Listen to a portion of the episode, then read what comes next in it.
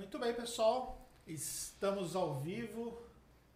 Na verdade, ao- é, nós estamos gravando ao vivo, mas a transmissão ela está sendo liberada depois que foi gravada, né? Mas estamos transmitindo direto aqui para o YouTube. E nós estamos agora no podcast número 24. 24. E hoje eu estou recebendo a Nayara, que vai bater um papo com a gente. A gente vai ter muita coisa para conversar e que vai colaborar você aí para falar sobre carreira, falar sobre empresa contábil, empresa familiar, transição de carreira, muita coisa interessante aí que realmente vai ajudar vocês a entenderem como é que vocês podem ter melhores resultados na contabilidade. Primeiramente, obrigado por receber, por aceitar o meu convite. Imagina, eu que agradeço. Para mim é uma alegria estar aqui. Algo que eu já queria faz tempo bater Ah, um é? papo com você. É. Desde que eu vim aqui, eu fiz um curso de gestão de empresas contábeis Foi, com você, não sei se você lembra. Foi o primeiro curso que eu fiz. E aí eu já tava com vontade de voltar aqui pra gente conversar. E, e é bem legal estar aqui hoje. É, mas tudo tem um momento certo, né? Tudo e um hoje certo. a gente está na, nessa nova forma de entregar conteúdos com podcast, né? Nós fizemos durante muito tempo num outro formato, fomos ajustando, agora estamos num formato mais maduro e onde a gente tem condições de entregar um conteúdo de qualidade. Então acho que é um momento bem bacana para você aproveitar. Se a gente tivesse gravado talvez há um ano atrás, talvez eu não sei quanto tempo faz que você fez o curso. É, eu tava pensando nisso. Eu Foi- acho que foi em 2018. 2000, Acho que um pouquinho, um pouquinho depois. um pouquinho depois. É, mas mesmo assim É. já faz um tempinho. Com certeza teria sido gravado apenas um vídeo diferente, né? Uma Uhum. pegada diferente aqui, a gente vai ter condições de bater um papo bem bacana. Não, com certeza. E de lá pra cá, muita coisa aconteceu. Então, também consigo agregar mais aí pra galera que tá assistindo. Pra quem não te conhece, então apresente-se, fale quem é a Nayara. Oi, pessoal. Eu sou Nayara Momesso. Muito prazer. Eu sou empresária contábil e sou também CEO da Flui Finanças, uma empresa aí com foco no BPO financeiro e na consultoria financeira pessoal. Mas eu não vou contar aqui tudo, porque ao longo do caminho eu vou apresentando para vocês. E eu sou também mentora lá da incubadora Contabilidade do Futuro e professora do CSM. Então a Nayara é tudo isso e muito mais. Pois é. Então já vamos já começar a falar como, como conseguir fazer tudo isso sem perder o foco. Olha, isso é, é bem difícil.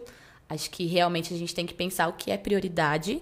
Eu tenho hoje algumas atividades na, na empresa contábil, que é a Momesso, a empresa que foi fundada pelos meus pais. Então, eu faço parte aí da segunda geração. E lá na Momesso eu atuo na parte estratégica. E, e é um projeto que eu não penso em deixar. Então, a gente tem que acabar equilibrando mesmo, pensando naquilo que é prioridade. Para mim, a prioridade é a Momesso, é a Flui e agora essa parte de compartilhar o conhecimento. Então, o que me ajuda é sempre planejar a minha semana. Então, eu sempre pego ou no domingo, geralmente no domingo, e penso aquilo que eu preciso entregar para minha semana. Então, olha, isso, isso e isso, como que eu vou dividir nos meus dias? E aí tem que entregar. Então, ó, essa é a meta da semana, vou correr atrás dela. Porque além disso, ainda tem o crossfit e tem a aula de dança. Então é assim que, que eu costumo fazer. E Uma hora de dormir, dormir, tá, tá, hora tá- de dormir, não. A gente. Mas a gente. Eu sempre penso nisso, naquilo que eu quero entregar. É claro que uma coisa ou outra não vai sair como planejado. E a gente também tem que pensar que isso faz parte, mas sempre ali tendo em mente o que precisa ser feito, quando precisa ser feito. É assim que eu faço. E aí você acabou indo. Teve um viés financeiro desde o começo ou você acabou caindo por acaso na, na parte financeira?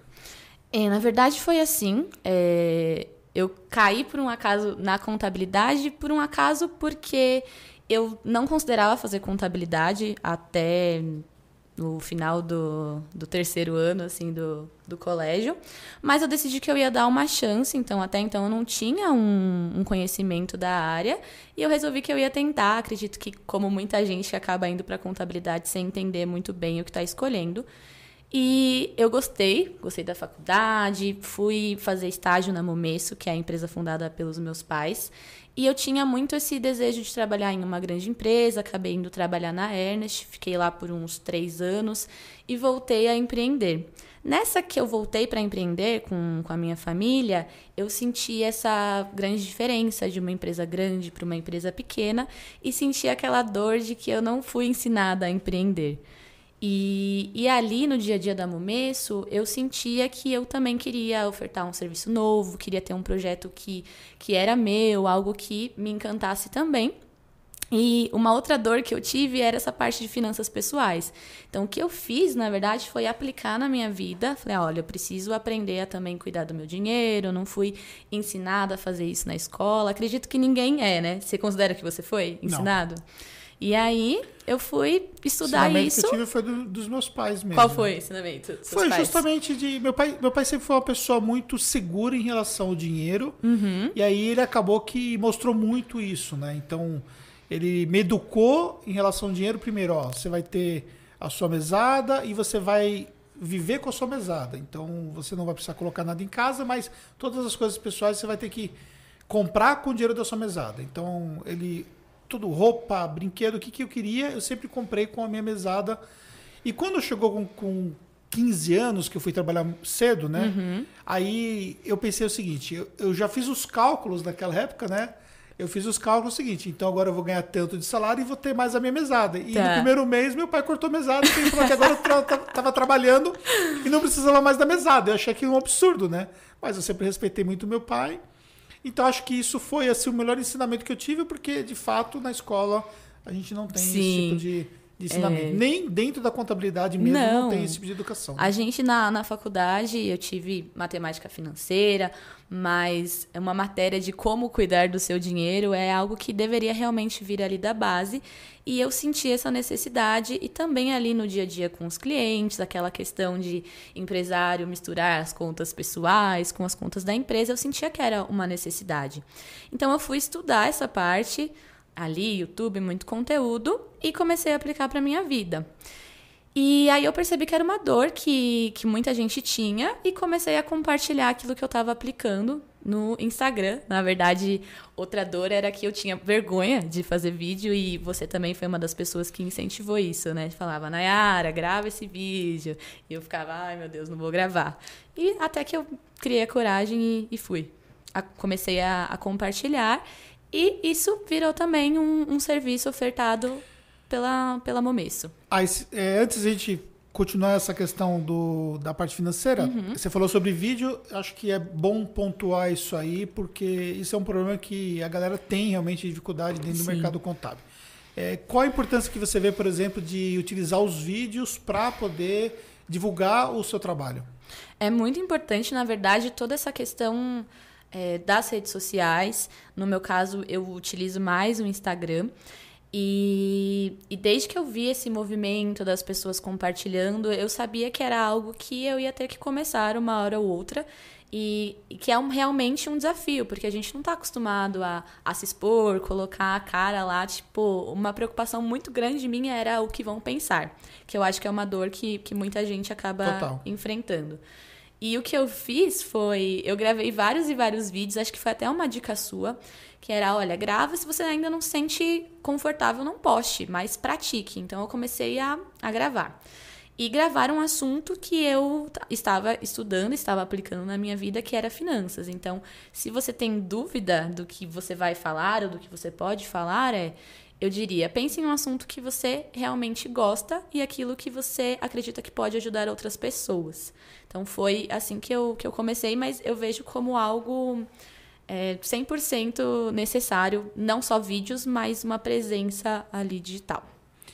E você falou que está usando mais o Instagram para falar de finanças. É, YouTube, você tem algum trabalho que você já executou no YouTube? Eu não tenho. Eu tenho um canal no, no YouTube pela Flui, que é a, a empresa de finanças, mas que ainda é algo que eu preciso melhorar. Aquele outro desafio de manter a, a constância. Então, eu acabo usando mais mesmo o Instagram, Stories, IGTV. E aí a gente vai melhorando com o tempo. A produção para YouTube é mais complexa do que é para o próprio Instagram, né? O Instagram está mais fácil, ele está mais vinculado à utilização somente do celular, aquele momento, você pega e grava stories ou grava um IGTV na, na posição vertical mesmo, é mais, mais cômodo, mais fácil Sim. do que, por exemplo, a gente gravar um conteúdo para o YouTube, né? Você viu aqui arrumando as coisas, você viu o Nossa. trabalho que dá. Gente, tem muita coisa aqui. é muito legal, mas foi realmente o que eu fiz, o que eu pensei. Preciso começar, o que eu tenho hoje é o celular e eu não tinha microfone, microfone faz pouco tempo. E é o celular ali mesmo e posta e você vai evoluindo com o tempo. Acho que as pessoas elas têm que romper essa primeira barreira. Deu o primeiro passo, até por conta desse primeiro passo que eu dei, muitas oportunidades aconteceram pra mim de lá pra cá. Então, É, e eu vejo claramente que existe um espaço a ser preenchido nessa questão de finanças pelos contadores. Sim. Eu vejo que alguns contadores eles tentaram se posicionar, mas nenhum do- dos que eu acompanho despontou é, de uma forma como eu vejo que tem espaço para despontar. Uhum.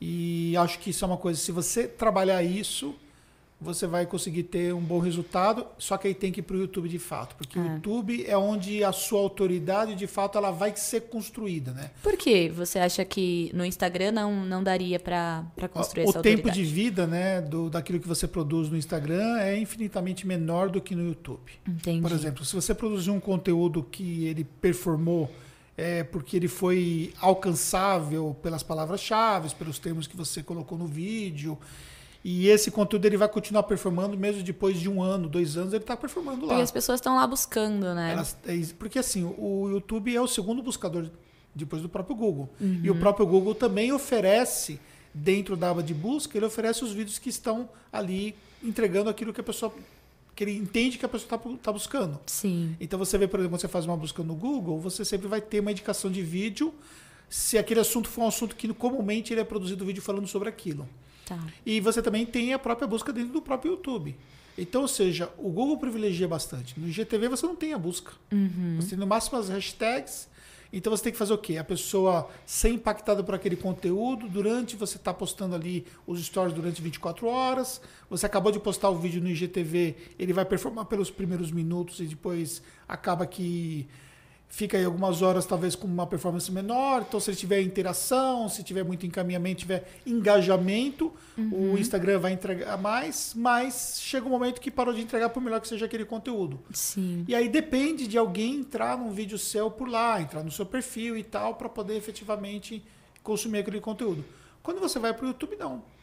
E você também tem mais flexibilidade do que fazer aquele conteúdo. Você pode ter um blog, você pode pegar aquele conteúdo em vídeo e transformar aquele conteúdo num, num artigo eh, produzido, você pode compartilhar aquilo de uma forma mais simples, você pode compartilhar no, no IGTV, mas não é tão simples e tão intuitivo quanto você tem, por exemplo, no próprio YouTube. Entendi. E as pessoas no YouTube, elas também gastam mais tempo para consumir um conteúdo mais longo.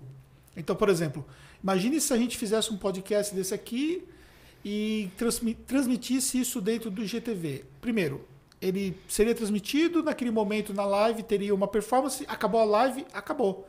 As pessoas não iam mais assistir, porque a pessoa não vai abrir o IGTV e assistir um conteúdo de uma hora. No YouTube, não. O YouTube ela coloca lá para rodar enquanto ela está fazendo outra coisa. Existe o YouTube Premium que ela pode minimizar e, e só ouvir, por exemplo. A gente pode pegar esse conteúdo, por exemplo, e jogar como a gente faz, né? E você vai estar espalhado, né? Você vai estar no Spotify, vai estar em Sim. outros é, meios que nós temos aí para poder colocar esse conteúdo espalhado. Eu pego o conteúdo, recorto em vários pedaços e vou publicando trechos de valor. Então, você tem muito mais força do que você pode fazer com o seu conteúdo. Tá. E aí você consegue elevar o seu nível de autoridade por conta dessas possibilidades que o YouTube te dá. Mas aí nesse caso, vai pra mim, uma dica que eu não produzo ainda conteúdo por lá. Por essa questão de edição, o que você acha que é o caminho mais viável pra quem quer começar aí no YouTube? Pegar um bom celular, você apertar o REC e depois você apertar o stop. Tá Só. bom. Sem edição, sem cortes. Sem corte. Se você pegar, por exemplo, eu gravei um vídeo ontem aqui, justamente mostrando aqui o nosso, o nosso cenário de podcast, que eu ia postar minutos antes de vir para cá Quer dizer, que eu não ia vir pra cá, né? Conta a história. a, a pequena confusão que eu fiz. Eu cheguei aqui, pessoal. E aí eu falei, Anderson, tô, tô chegando. Ele falou, mas não era amanhã? Eu falei, ai meu Deus, será que eu errei a data? E agora eu fiz escova, tô aqui, prepara. Mas não, ele tinha anotado errado, né, É, aí eu fui ver na nossa conversa do, do- do WhatsApp e eu tinha falado quarta-feira mesmo. Só que na minha agenda eu coloquei quinta-feira e avisei todo mundo, né? E eu sou muito chato com a minha agenda. Ah. E aí a, a- falei pra Rebeca e a Rebeca pegou o Uber e veio pra cá pra poder ajudar. Boa. E, mas é difícil, raras vezes aconteceu de errar na agenda, né? Não, Acho que é a primeira vez em todos esses anos que eu vejo você. É, errado. que eu marquei Olha o só. compromisso na data errada e tal. Não. Então, e aí no, no final das contas é, deu tudo certo. Nós Não, estamos aqui legal. e tal. Mas voltando nessa parte que você comentou dos contadores e investimentos, eu penso que começa com, com a dificuldade da gente realmente não ser ensinado a lidar com as próprias finanças. E aí, como que a gente pode orientar também os nossos clientes nesse sentido? Porque pensa só. Nós contadores temos as informações da empresa, mas quem é que faz a declaração da pessoa física? Quem também está ali com aquelas informações que poderia aproveitar para uma orientação? Quanto que a gente não vê de poupança acumulada lá na, na ficha de bens? E às vezes o seu cliente ele também está esperando uma orientação do que ele poderia fazer com aquele dinheiro. Então eu vejo que é uma área muito, que tem muita oportunidade para quem quiser estudar, para quem quiser aprender. E eu não estou falando aqui de um conhecimento de, nossa, mas eu tenho que entender tudo sobre ações para poder orientar o meu cliente. Não. Vai entender ali o que é uma renda fixa. Você não vai fazer uma indicação específica de ativo, mas você pode contribuir muito.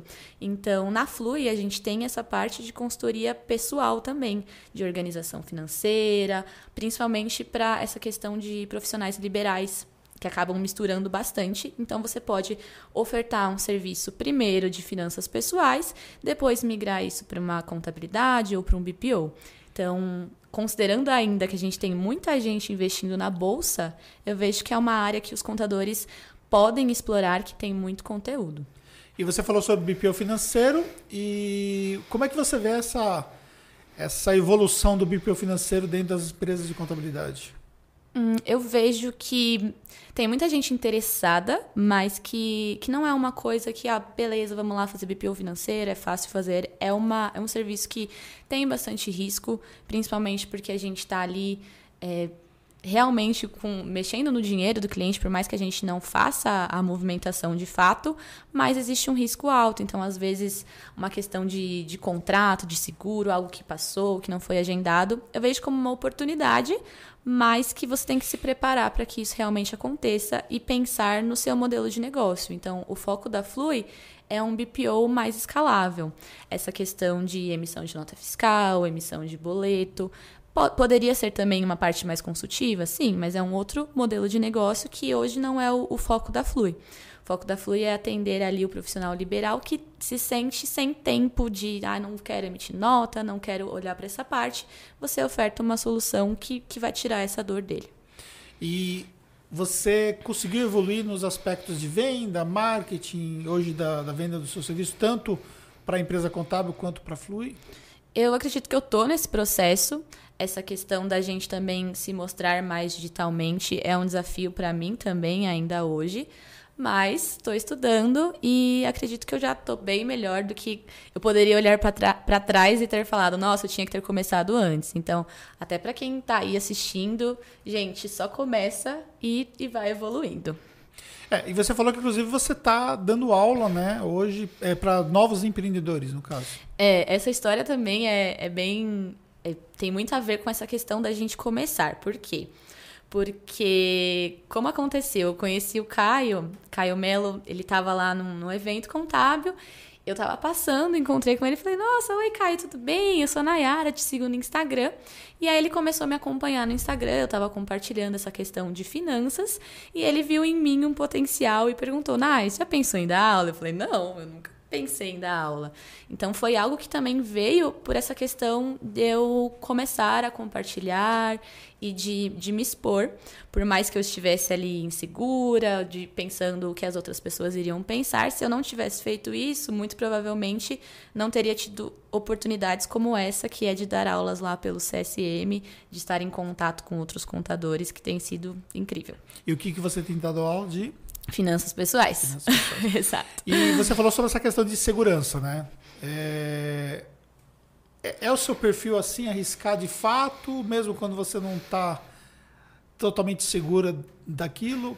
É, é o meu perfil. Eu, eu gosto muito de desafios, mas não quer dizer que, que é confortável. Então, também tive medo de começar, é, também tenho receio, mas ah, se não for boa o suficiente, se isso não ficar legal. Mas o, o erro também e sair da zona de conforto faz parte desse processo. Então a gente vai com medo mesmo. A gente tem visto hoje uma, uma, uma turma do mercado contábil que tem sido mais. É, tem multitarefa, vamos colocar assim, né? Tá tem multicarreiras, vamos colocar assim. Então, por exemplo, tem empresa contábil e tem outros negócios paralelos e tal. E nós vemos que você está indo para esse caminho também, né? É, o que te faz levar, então, a, a ter esses, essas outras funções e não focar somente no serviço contábil? Tá. Hum, o que me faz é porque eu realmente acredito que a gente não precisa ficar focado em uma coisa só, a gente não é bom em uma coisa só, a gente pode ser boa em várias coisas e aproveitar as oportunidades. Então, eu não sabia que eu gostava de compartilhar nesse sentido de dar aulas, mas quando a oportunidade chegou e eu agarrei, eu vi que isso pode sim se tornar também uma parte do meu negócio. Então, hoje eu penso em desenvolver cursos e continuar nisso de, de dar aulas. Mas, em contrapartida, eu, eu também acredito que a contabilidade, a Momes, que já está há tanto tempo no mercado 30 anos já, a Flui, que nasceu agora, mas que pode atender a dor de outros empresários. Então, não tem por que a gente escolher um caminho só se a gente consegue tocar, é claro, desde que, como você falou, a gente consiga manter o foco aí também. Você pode falar a sua idade, não? Posso. eu tenho 27. Você tem 27. Então você é de uma geração que, que tem uma visão um pouco diferente de uma geração como é a geração dos seus pais, por exemplo, né? uhum. né? Em relação à questão de construção de carreira, de negócio e tal. E como você sente esse processo de conciliação, né?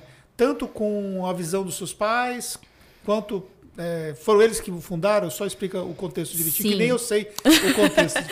a Momesso, ela foi fundada em 91 então, eu, eu sei desse privilégio também de ter nascido em, em uma empresa contábil. Inclusive, eu brinco mais aqueles vídeos que, que o pessoal faz, né, da gravidez. A minha mãe fez o vídeo lá no escritório de contabilidade. Então, ela tá lá com o barrigão.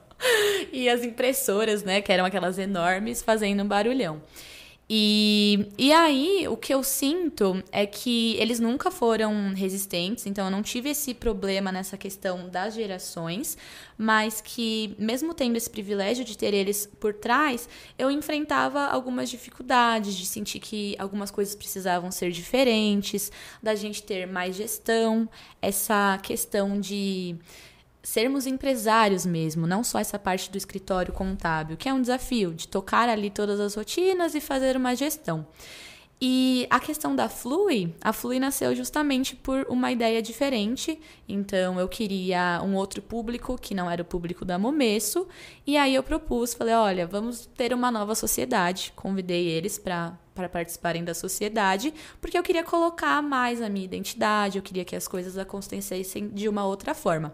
Então eu vejo que sim, tem um conflito, mas que você tem que estar tá ali conversando e que você pode criar é, projetos que sejam também independentes ou paralelos para que você se sinta mais realizado também. E aí, isso agora se tornou um desafio, né? Você está numa fase ainda mais inicial dessa Sim. empresa, comparavelmente com a, com a empresa contábil, né? Sim, a Flui, ela nasceu agora, em, em 2020, então o que aconteceu? A gente tinha o processo de BPO pela Momesso, a gente começou ah, assim. Ah, você já atendia pela Já. Só que aí a gente esbarrou nessa questão do público que a gente queria atender, como a gente gostaria de comunicar.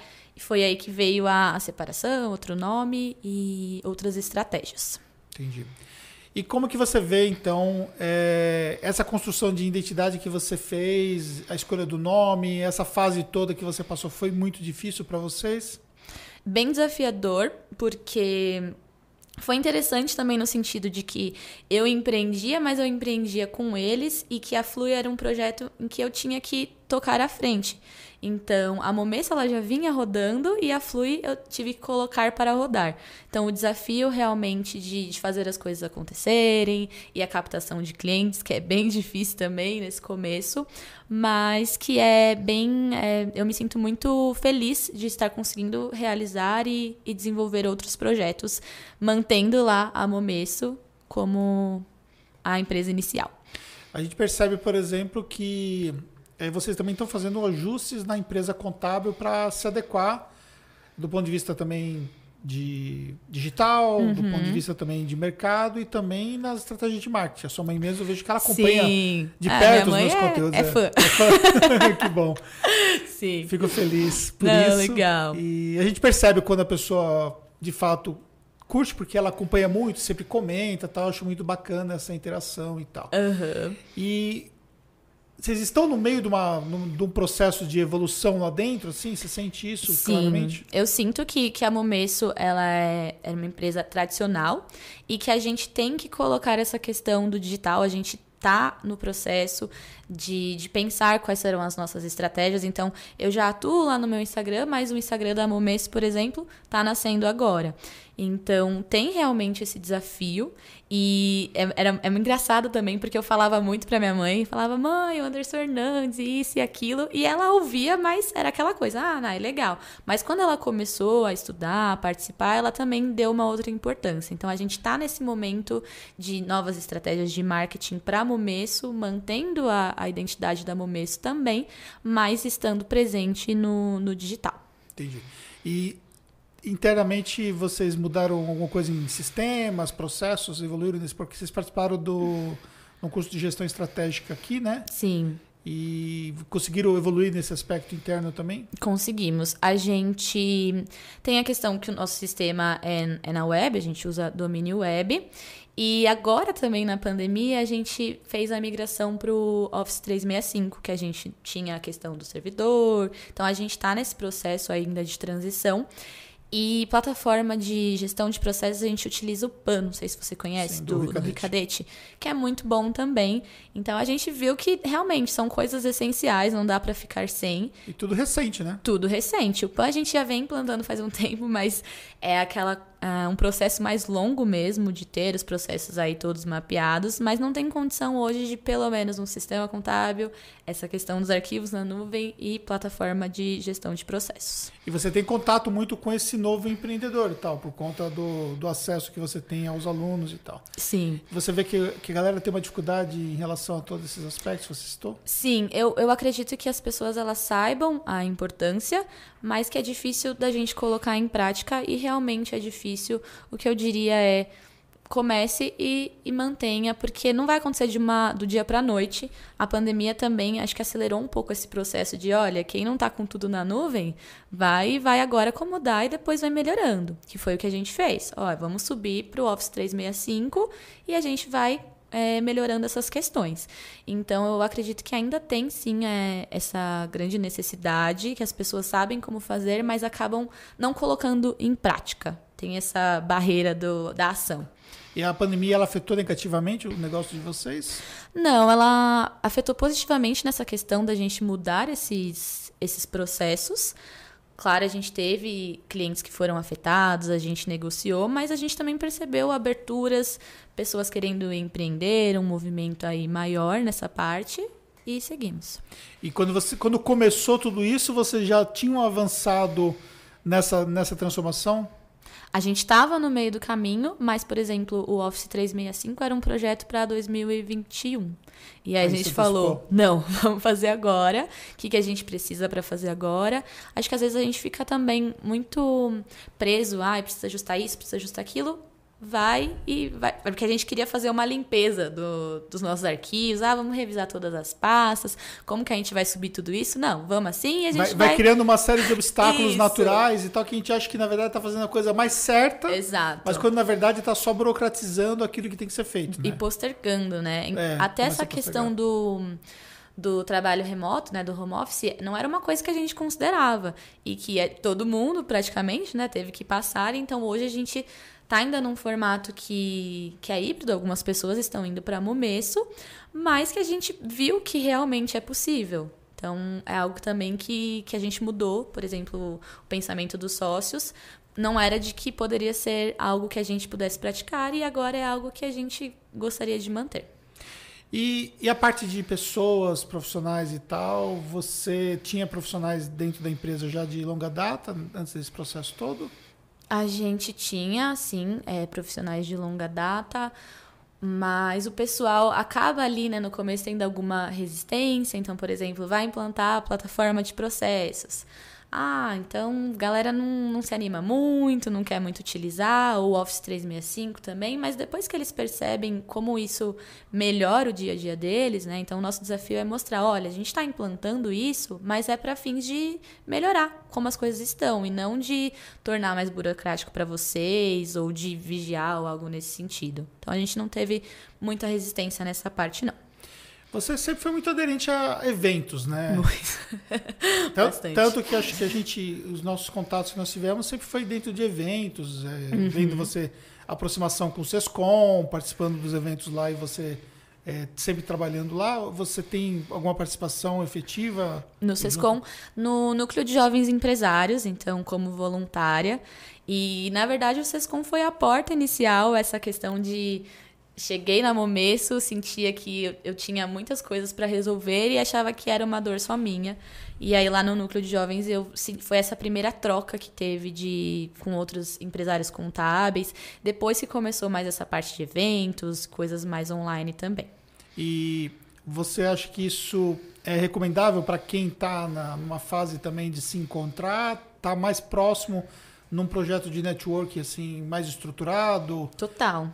Eu acho mega importante essa rede de apoio, porque você tem para onde recorrer, né? Então, olha, como é que você faz aí? Até hoje, eu troco com muitas empresárias. É, a Ariane, eu falo bastante com ela, né? Sua Sim, minha mentora. mentoranda. mentoranda. E a gente conversa muito de, olha, como é que você faz aí? Como que eu faço aqui? A gente vai tendo essa, esse tipo de experiência. Então, para quem está começando e até para quem já começou, seja pelas entidades de classe, eu acredito que tem ainda uma, uma barreira no que essas entidades podem nos oferecer e, e eu sou super a favor da participação. Elas também estão aí se modernizando e aproveitar também todo o conteúdo que a gente tem como algo que, que vai te ajudar aí nessa, nessa jornada. Então, falou em evento contábil, seja online ou presencial, eu, eu gosto bastante. E a sua empresa é totalmente familiar, né? Porque trabalha também a sua irmã junto com você. Isso, minha irmã é também minha sócia, ela é especialista do RH. Então, ah, somos os quatro, né? Mãe, pai e duas filhas. E na Flui é a mesma coisa também. E como é estar inserido nesse contexto familiar, ao mesmo tempo o negócio não confunde muitas coisas. Sim. A relação não fica meio abalada. Fica. É, é um grande desafio, assim, quando, quando eu cheguei na Momesso. E era aquela coisa de. Eu cheguei e falei assim: cadê a reunião de sócios? Quero ver os números da empresa. Não era algo que eles estavam acostumados, então era briga mesmo na reunião. É gente que sai magoada, vai almoçar, continua falando da empresa. Então é algo que a gente foi aprendendo aí ao longo do tempo, mas que é difícil de separar. Então, às vezes a gente tá em um momento que a gente fala: olha, todo mundo proibido de falar de negócio, mas aí vira e mexe, um ou outro acaba falando. E assim vai. Mas é, o- os seus pais é, respeitam você e sua irmã, conseguiram incorporar essa, Sim. essa nova visão do, do, do negócio. Porque, independentemente deles evoluírem, naturalmente evoluírem, mas existe o aspecto que é o aspecto jovial que, que conta muito, né? Não tem como dizer que não conta muito, né? Sim. Você- os estímulos que te levam são diferentes, a, a visão tecnológica é diferente, então, Uhum. às vezes, a, a facilidade para pegar, para aderir a coisas novas é diferente. Então, Sim. Eles não são nada resistentes, Mas é, o que eu sinto é que cada um tem um ritmo e que às vezes isso pode incomodar. Então é de realmente alinhar qual é a responsabilidade de cada um, como que a gente vai trabalhar. Então não, a gente não vai, por exemplo, esperar do, do meu pai, do, do Natanael, que ele entregue uma coisa que ele não, não vai querer e a gente não vai ficar batendo de frente com isso. Então a gente respeita ali o limite de cada um, mas tem cobrança. Então a gente se cobra e, e assim a gente vai tocando. E você acha que a tecnologia hoje está te dando mais liberdade dentro do, do trabalho que você faz? Liberdade geográfica? Sim, eu, eu acredito que sim. Tanto que no ano que vem, eu te contei, o meu projeto é passar um tempo no Canadá e, e continuar trabalhando para as empresas daqui. Então, se tinha alguma dúvida em relação a, a essa questão da gente prestar serviço de onde a gente está, Agora não tem mais, é possível tanto sistema, plataformas, contato com o cliente e a gente tem que aproveitar isso em nosso favor. E essa, essa sua ida para lá, como que você vê que isso pode agregar na sua carreira, na Tá. Na parte profissional sua. A questão do inglês, que hoje eu ainda não domino, é algo que eu quero alcançar. E novas experiências também, talvez novos serviços, sentir como que as coisas acontecem por lá. Mas é algo que vai agregar com certeza. E aí você acha, por exemplo, que dá para você tocar à distância e ainda voltar com novas ideias, com uma nova visão uhum. para alavancar as coisas no Brasil. Com certeza. É a questão da disciplina, momentos de trabalho, momentos que eu vou estar estudando, momentos de lazer, mas que da mesma forma que eu faço de casa, eu posso fazer da empresa, eu posso fazer de lá também. Nas suas postagens você, você deixa sempre meio que claro que a disciplina é essencial para os aspectos financeiros. Sim. Como pessoa, você se considera disciplinada? Eu me considero disciplinada em alguns pontos. Tem outros que são mais. tipo, tá vendo? tipo, ir pro crossfit todo dia. Eu não sou disciplinada nesse sentido. Bom dia, não vou no outro. E ali, o equilíbrio. Acho que a gente tem que seguir nessa busca de, olha, para alcançar esse resultado, eu preciso disso. Da mesma forma que, ah, se eu quero emagrecer, eu vou, ter, vou poder comer todo dia o que eu gosto. Ah, vamos pular essa parte? Nas finanças é a mesma coisa. A gente tem que abrir mão de algumas coisas, fazer um planejamento e faz parte do jogo. Mas é para quem trabalha mesmo nessa parte do, da, das finanças, né? Que uhum. é uma coisa que eu confesso para vocês que eu nunca me interessei, né? Tá. De falar. O meu negócio sempre foi marketing, estratégia, foi um outro nível, uhum. né? Diferente. E apesar de ter uma empresa contábil com tudo que nós temos, mas eu sempre tive focado muito mais nos aspectos administrativos da empresa e muito menos na parte operacional. Uhum. E financeiramente, menos ainda, né? Eu nunca gostei muito do financeiro, nem da minha empresa contábil. Tá. Eu tenho hoje um processo que eu sigo de rotina, uhum. porque a gente precisa ter o controle das coisas, mas é, não sou aquele tipo de pessoa que se consideraria um financista, né? Tá. E você já foi para um viés completamente diferente, né? Uhum. Um viés financeiro de fato e tal. E nesse processo todo aí, né? Você considera que existem alguns elementos de ordem pessoal que é fundamental para você? Tipo, comportamental seu, que tem que estar tá alinhado? Sim. Como que pensa um financista de fato? Tá. Vamos entender aí. Eu acredito, quando a gente fala de, de planejamento financeiro, a gente fala de autoconhecimento. Então as pessoas elas pensam muito só que está atrelado a ter uma planilha de Excel e na verdade quando a gente até pergunta, ah, você tem um, um controle financeiro? Ah, eu tenho, anoto tudo o que aconteceu ali no mês. Tá, mas o que, que você está fazendo com essas informações? Então, quando eu falo do, do autoconhecimento, é entender aquilo que é importante para você. Então, por exemplo, ah, o Anderson gosta do quê? De viajar. Então, isso vai ser prioridade no orçamento dele. Às vezes, uma outra coisa que é importante para outra pessoa, no seu orçamento não tem tanto impacto. Então, a gente precisa olhar para aquilo que é importante para a gente, o que a gente acredita, e adequar as finanças para que a gente consiga ter uma vida com aquilo que é importante, mas sem deixar também de pensar no futuro.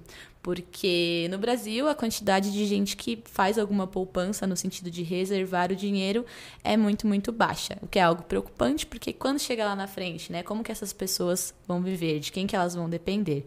Então envolve todo esse processo sim, de, de autoconhecimento, de entender o que, que eu vou abrir mão agora, sabendo que eu não preciso abrir mão de tudo, mas fazendo escolhas inteligentes. E o perfil de clientes que vocês mais atendem? São perfil de clientes mais gastadores ou clientes mais poupadores? Mais gastadores, mas o perfil que, que chega nas consultorias geralmente são as pessoas que elas querem ali começar a, a melhorar. Então elas não têm um controle não necessariamente elas gastam mais do que elas ganham, mas às vezes elas não sabem para onde está indo o dinheiro delas ou não sabem exatamente quanto elas ganham, porque, por exemplo, são psicólogas, tem a renda ali que vai ter uma variação de um mês para o outro. É mais nesse sentido e a gente faz todo esse trabalho de entender qual é o cenário, toda uma organização e chega até a parte de investimentos, de como começar a investir, o que, é a reserva de emergência, onde você vai colocar esse dinheiro. Então, é por aí que a gente vai. Pois é, né? Você tá vendo por que, que você tem que falar sobre isso no YouTube, né? Tem bastante coisa, né, para falar. É, porque se você olhar os grandes nomes hoje que nós temos da área financeira, né, não tem um viés contábil junto, né? Uhum. São pessoas, por exemplo, que acabaram é, por uma razão pessoal, começaram a entrar. Imagine se você consegue ter uma visão muito mais macro Sim. e conseguir utilizar isso dentro do seu conteúdo, né? Hoje mesmo eu fiz uma reunião com uma psicóloga e o foco era essa questão do, do BPO. A gente começou a conversar e aí a gente esbarrou na parte contábil também. Então, olha, é, ela não, não tem empresa, eu expliquei para ela essa questão da diferença, né, de ser tributada pela pessoa física, pela pessoa jurídica. Então, numa mesma reunião, eu consigo abordar desde a parte contábil, a constituição da empresa e a manutenção mensal, até o BPO e a consultoria pessoal. Então, a gente acaba tendo essas oportunidades aí. E você falou que a sua irmã, ela tem formação na parte de recursos humanos? Isso, mas hoje ela está também cursando contábeis. Ah, também está cursando tá. contábeis. E é, a função dela dentro do, de todo esse projeto, ela está mais focada em que área? No RH da Momesso. Ah. Ela participa da parte estratégica da Momesso, das decisões, mas ela é responsável também pelo RH.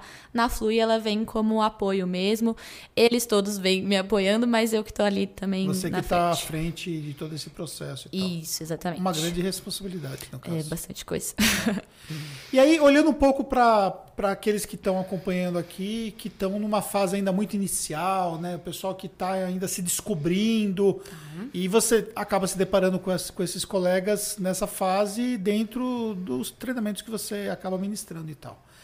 É, que tipo de dicas você considera assim que é tão relevante para que eles possam realmente evoluir dentro do mercado contábil? Tá.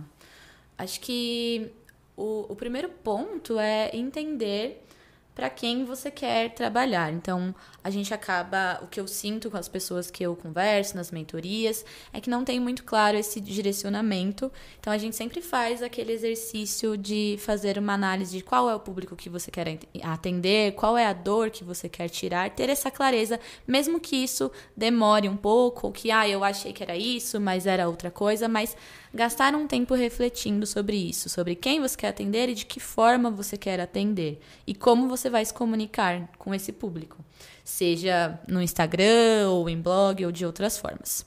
E para quem, por exemplo, ainda não tem experiência nesse lado financeiro, você acha que essa jornada de conhecimento para começar a, a evoluir e conseguir atender clientes é muito longa? Eu acredito que não é muito longa, porque o nosso conhecimento não precisa ser tão aprofundado para que a gente dê esse tipo de orientação da organização, eu estou dizendo. Então, por exemplo, hoje tem as aulas de finanças lá pelo CSM tem também lá na incubadora, mas vamos supor que a, a, pessoa quer estudar por conta. Ela consegue sim um conteúdo gratuito, entendendo ali os conceitos, né, que, que, como que funciona a Selic, o CDI, como que eu faço uma organização financeira. Então eu vejo como algo que quem gosta dessa parte pode ofertar como um serviço para os clientes. Então, olha, vamos pegar primeiro aqui a sua parte pessoal, depois a gente vai para o seu negócio, ou ao contrário, mas em todo momento você tem a oportunidade de ofertar para as duas pontas, o que é algo que a gente não vê muito acontecendo. Então, dá sim para se capacitar e, e ofertar esse tipo de serviço. Agora, uma coisa que eu vejo como algo que que também os contadores nem sempre estão preparados, essa parte da tributação da renda variável, a declaração que envolve ações, fundos de investimento investimentos. E que esse ano, inclusive, a gente já sentiu uma demanda maior de, de, de declarações nesse sentido. E que se você não souber o básico ali de como funciona, como é que você também vai fazer essa declaração ou vai cobrar adequadamente do seu cliente. Então eu vejo como uma dor que a gente tem que, que buscar resolver aí, que no próximo ano vai chegar com tudo declaração de renda variável. E para carreira, então podemos dizer que é uma boa oportunidade de carreira. Sim, com certeza, uma boa oportunidade. É. Uhum. Então, galera, é o seguinte, ó, fiquem aí é, observando essas possibilidades, porque isso pode ser uma chance. E às vezes o que eu vejo, por exemplo, é que o mercado contábil ele se restringe um pouco né, de, de não conseguir entender o que, que o contador pode fazer. Exato. De ele pensar que o contador que é isso... só fazer lançamento contábil, ele não vê todas as nuances de carreira disponíveis para um contador, né? Uhum, exatamente. Até pensando, tá, eu vou fazer uma orientação de finanças pessoais. Então você vai estudar ali aquela parte, é claro que você tem que complementar esse conhecimento, mas você já sai muito na frente em relação à análise de demonstrações contábeis, que é aí uma base fundamental para quem quer investir em ações, por exemplo.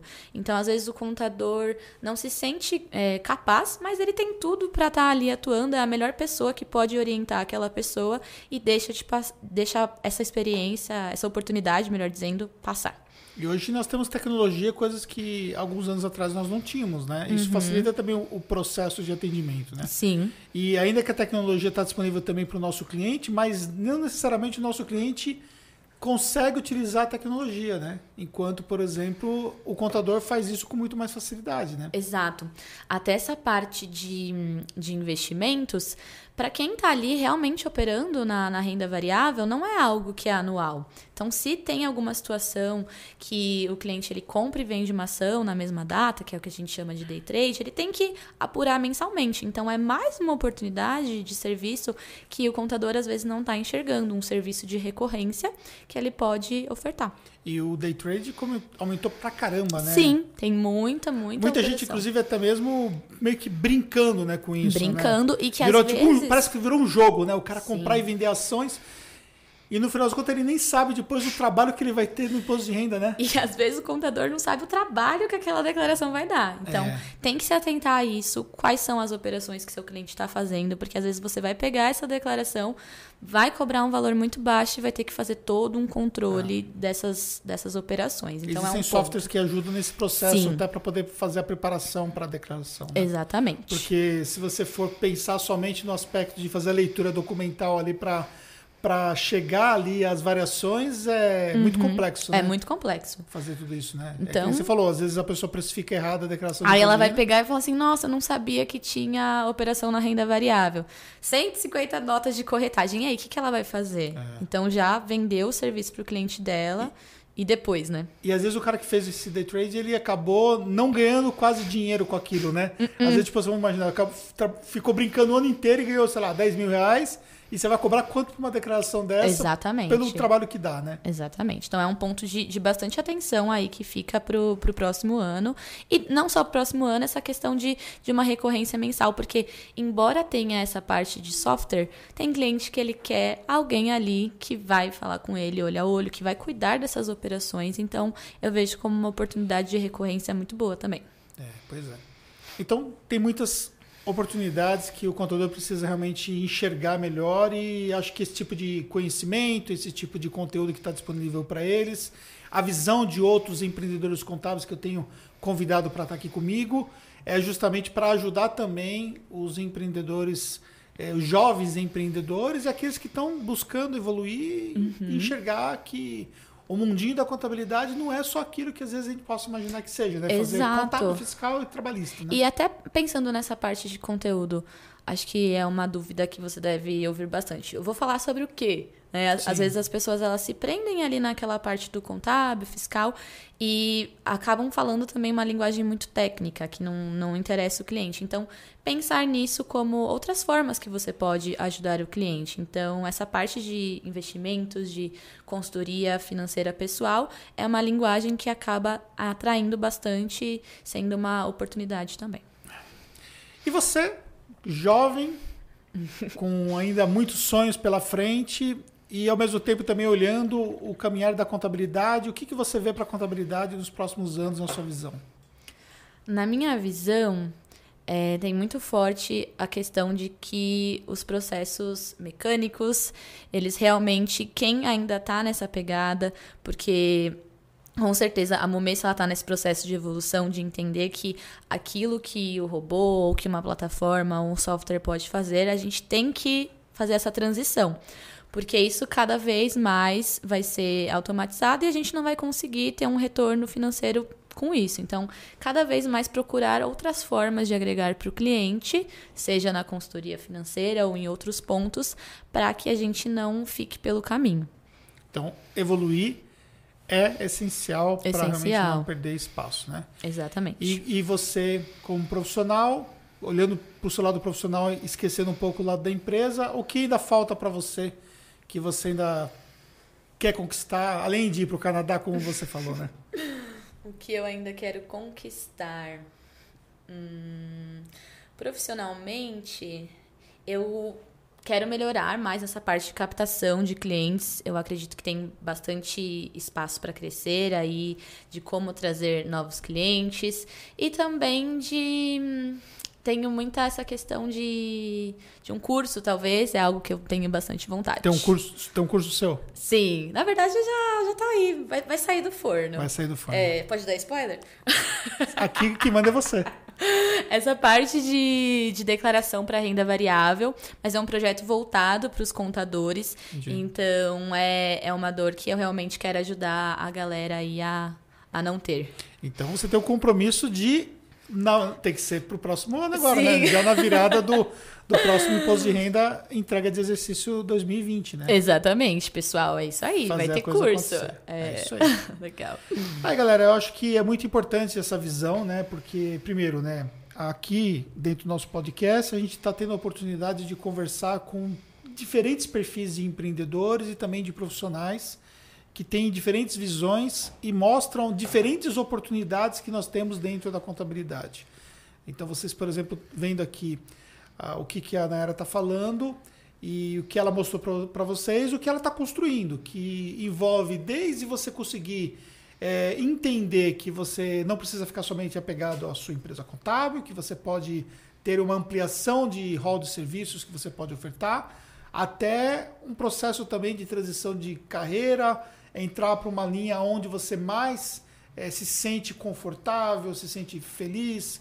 É, acho que você viu, por exemplo, que algumas coisas, por exemplo, é, para você trabalhar um longo tempo daquela forma, talvez não ia te agradar no futuro e você foi achando o seu caminho, mas atrelando ao que você já tinha adquirido de conhecimento, né? Sim. É um processo de, de descoberta e ao mesmo tempo também de, de arriscar, né? Uhum. Poxa, chegar para os seus pais e falar assim: por que, que não a gente não pode ter uma outra empresa? Por que, que a gente não pode ter uma outra marca? Eu acho que posso até estar enganado, mas acho que tipo, é uma coisa que naturalmente não, não foi uma coisa que eles pensaram. Não, na verdade eles assustaram. Ah, assustaram, né? Sim, porque foi nessa. Foi uma reunião de diretoria. E aí eu falei, olha, pessoal, o negócio é o seguinte, é, eu quero abrir uma nova empresa, eu tô com um novo projeto, quem quer vir comigo, vem. E aí foi, eles ficaram, né? Nossa, meu Deus, como assim? E mas eles entenderam que existia também um, um ganho até para eles, para a própria Momesso, de evolução, de novos serviços. Então, é, eu não sei como é, eu sei que muita gente que faz parte de segunda geração, que não tem uma sociedade que é tão aberta assim, mas arrisque, proponha, o não a gente tem e pode dar muito certo. E até para quem não, não conta com, com essa experiência de já ter uma primeira geração, Tá pensando em um projeto, não sabe se vai ou se não vai? Tenta, né? O máximo que pode acontecer é, é não rolar e aí a gente reorganiza as coisas. E também entender que você tem muita coisa ainda para poder arriscar, né? Não que seus uhum. pais não tenham, né? Exato. Mas o fato também de você ser mais jovem, ter menos é, preocupações, né? De as coisas não darem certo, você tem muito mais condições de buscar essas alternativas também. Acho que para os jovens que estão acompanhando aqui o podcast fica o incentivo também de arriscar mais, né? Arrisque mais, exatamente. Se e, provocar, né? Fazer o diferente, né? E se dê o primeiro passo. Às vezes a gente fica ali ensaiando, ensaiando, ensaiando e não, não sai do lugar, fica esperando a condição perfeita e às vezes ela não vai chegar. É isso aí. Galera, é isso aí. Espero que vocês tenham gostado desse nosso bate-papo e eu quero dizer para vocês que eu achei muito bacana, a gente conseguiu é, trocar muita ideia, consegui descobrir muitas coisas que eu de fato não, Não sabia. sabia, né? Mas eu, de fato, eu prefiro assim. A gente não discutiu. Discutiu alguma coisa que a gente ia falar antes? Não, gente. Foi tudo assim, só responde. É. Então, porque acho que isso torna as coisas muito mais natural, né? E não tem como a gente não num podcast com tanto tempo, nós estamos quase uma hora, a gente pegar e simplesmente discutir. Ah, só para perguntar isso, você fala isso. Perguntar Sim. Não dá, né? Fica uma Não, coisa e a, e a mecânica. realidade, assim, é, o que eu acho legal também de falar pra galera é que a gente não vai dar tudo certo, a gente vai errar mesmo e, e que a gente tá ali no dia a dia, uma coisa vai dar certo, a outra não vai dar. E é o que realmente eu, eu tô vivendo na prática. Tem muita coisa ainda pra acontecer. A Flui, ela nasceu agora, mas tem muita oportunidade pra gente explorar. Então, explore essas, essas possibilidades. Exatamente. E exatamente o que nós estamos vivendo aqui dentro do nosso podcast é justamente um processo de explorar novas possibilidades e também de validação. A gente foi validando, foi melhorando, foi ajustando, foi validando e chegamos aonde nós estamos hoje e sabemos que não vamos parar por aqui. A gente continua num processo de evolução. A contar que daqui a pouco nós vamos estar mais nessa sala porque nós estamos mudando também de sede e vocês vão ver é, outros conteúdos em outro local. Então, isso é um processo de evolução contínua. Legal. Era muito obrigado. Eu tá que bom? agradeço, foi muito bom. Tava nervosa, mas espero que o pessoal aí tenha gostado. E eu tô à disposição para quem quiser conversar, quiser trocar ideia. A gente realmente tá aí para ajudar. Eu vou deixar na descrição aqui do vídeo o Instagram da Nera para você poder ter condições de fazer contato com ela, enfim, perguntar alguma coisa que você talvez gostaria de perguntar e não pôde perguntar. Isso Muito aí. obrigado, muito obrigado pessoal que assistiu até agora. Tamo junto nessa. Não esquece de compartilhar esse conteúdo com alguém que faça sentido. Deixe seu comentário aqui embaixo e até o próximo conteúdo.